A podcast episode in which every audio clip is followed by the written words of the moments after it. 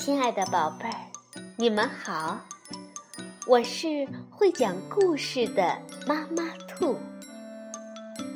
故事是可以玩的，欢迎宝贝儿们到小粽子和妈妈兔一起边看边听，玩故事。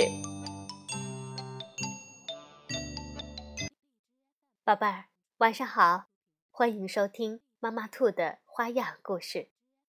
我们今天来讲一个小鼹鼠的故事，是由德国的路易斯·莫尔舍茨文图，翻译王兴，河北教育出版社出版。家宝住在城外的一片大草地下，草地上开着五颜六色的花。一看它那又松又软的皮毛、大大的爪子和粉红色的鼻头，你就知道家宝是一只小鼹鼠。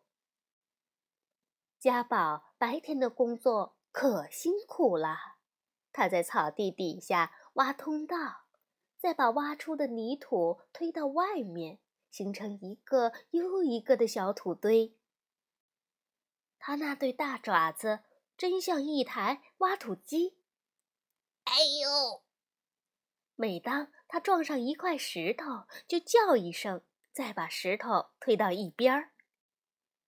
晚上，当不远处城市里的灯光像繁星一样眨起眼睛时，家宝就会从地底下钻出来，一面清洁自己的爪子。一面享受着草地上的宁静，多舒服啊，多美好啊！他总是这样想。实际上，这片草地的主人是位农民伯伯，他家的奶牛和小牛就在草地上吃草。看到草地上一连串的小土堆，有时他会发脾气。哇啦哇啦大喊：“我美丽的草地都给糟蹋成什么样了！”然后一脚一个把小土堆都给踏平了。但是这对家宝来说没关系，反正还可以堆新的嘛。不远处的树林里住着一群黑乌鸦，一心想捉住小家宝，所以。家宝凡事小心翼翼，白天总是待在安全的地下。可有一天，发生了一件可怕的事儿。大多数小鼹鼠这辈子可能都没碰上过。草地上来了几个陌生人，开始用各种工具丈量土地。突然，一根测量标杆戳进了家宝睡觉的洞里。吓得他在角落里缩成了一团儿。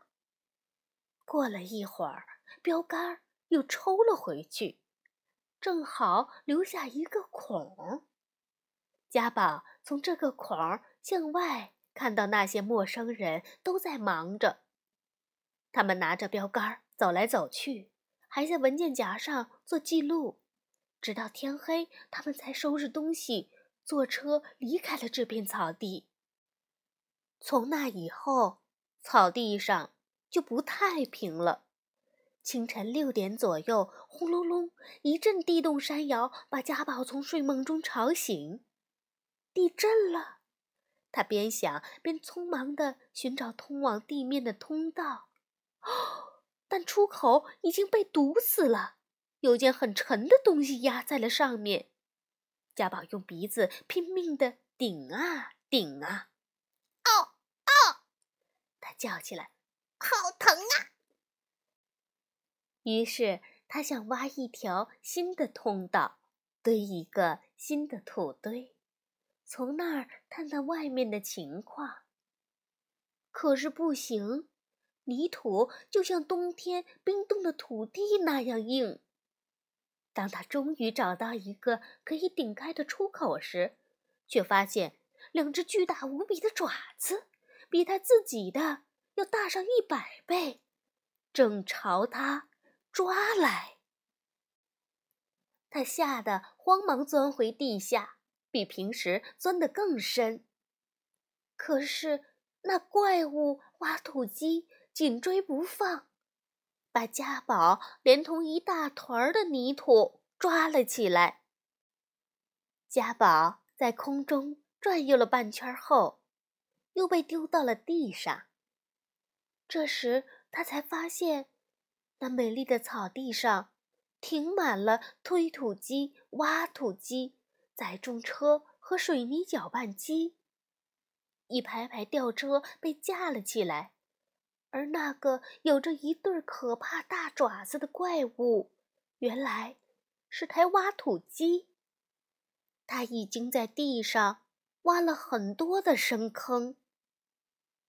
这里正在建造一栋带地下车库的摩天大楼。一个工人突然看到了小家宝，想要抓住他。家宝急忙逃到一堆木料底下，才脱离了危险。他躲在那儿，浑身发抖，直到有人喊。小巴喽！所有的噪音才停下来。小家宝壮起胆子，望了一眼自己的草地。以前的草地不见了，只剩下大坑、脚手架和沟渠，就连城市的灯光也看不见了。家宝伤心极了，他决定搬家。上哪儿都行，只要那里有鲜美的草地和松软的泥土。他走啊走，走了几天几夜，穿过一条条铁路和危险的街道，直到来到一片新的一望无际的草地。